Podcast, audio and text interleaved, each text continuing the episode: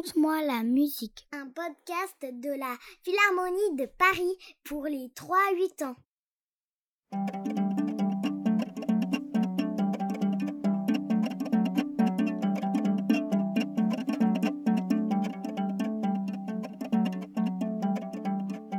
L'origine des harpes. Il y a très longtemps, dans un village en Afrique équatoriale, vivait un homme qui ne pouvait pas parler. Il était muet de naissance. Il pouvait simplement communiquer avec les animaux par le regard. Mais ne pas pouvoir parler avec ses semblables le rendait très triste. Ainsi, tous les jours, il allait pleurer au bord d'une Zadi, le fleuve Congo.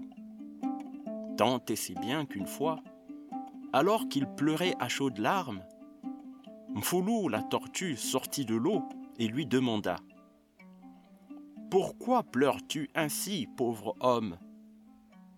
Je suis muet. Je ne peux pas parler avec mes semblables humains. Je suis très triste.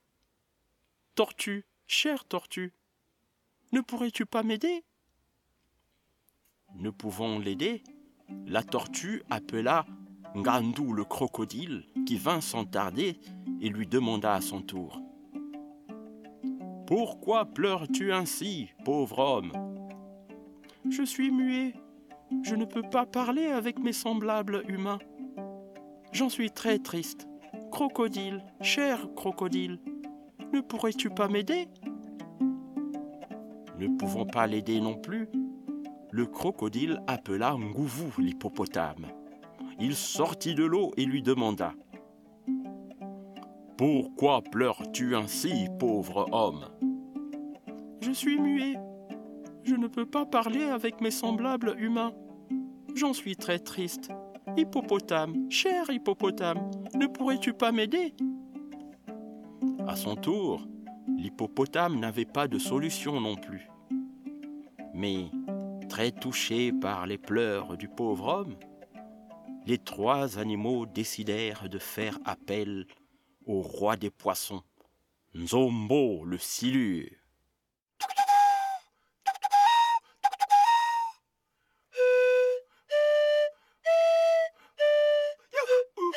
Le silure est un poisson particulier. Il est tout noir et n'a pas d'écailles.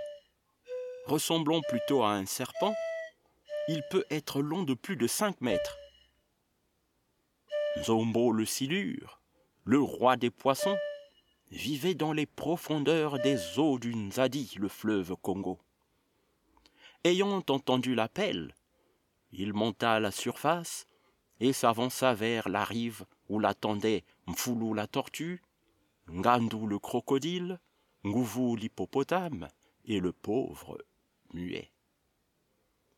Ils n'eurent pas le temps d'exposer leurs problèmes que Nzombo le silure s'exclama en s'adressant au muet. Cela fait des jours, des mois et des années que j'entends tes pleurs, pauvre humain. Tu pourrais être capable de parler avec tes semblables si tu fabriques une harpe et te mets à en jouer. Les sons qui en sortiraient seraient des mots, et les mélodies seraient des phrases.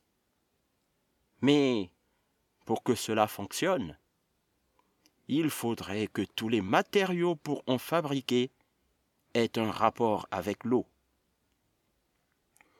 Aussitôt que Nzombo le silure eut fini son discours, il plongea dans l'eau et repartit dans les profondeurs du Nzadi, le fleuve Congo.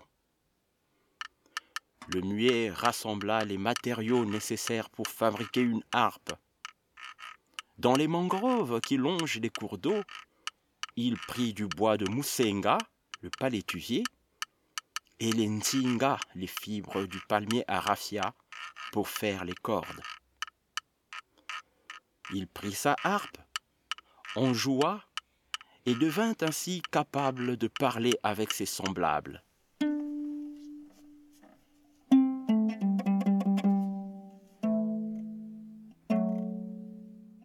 C'est pour cela que, jusqu'à aujourd'hui, les Congos utilisent les mêmes matériaux pour fabriquer les harpes.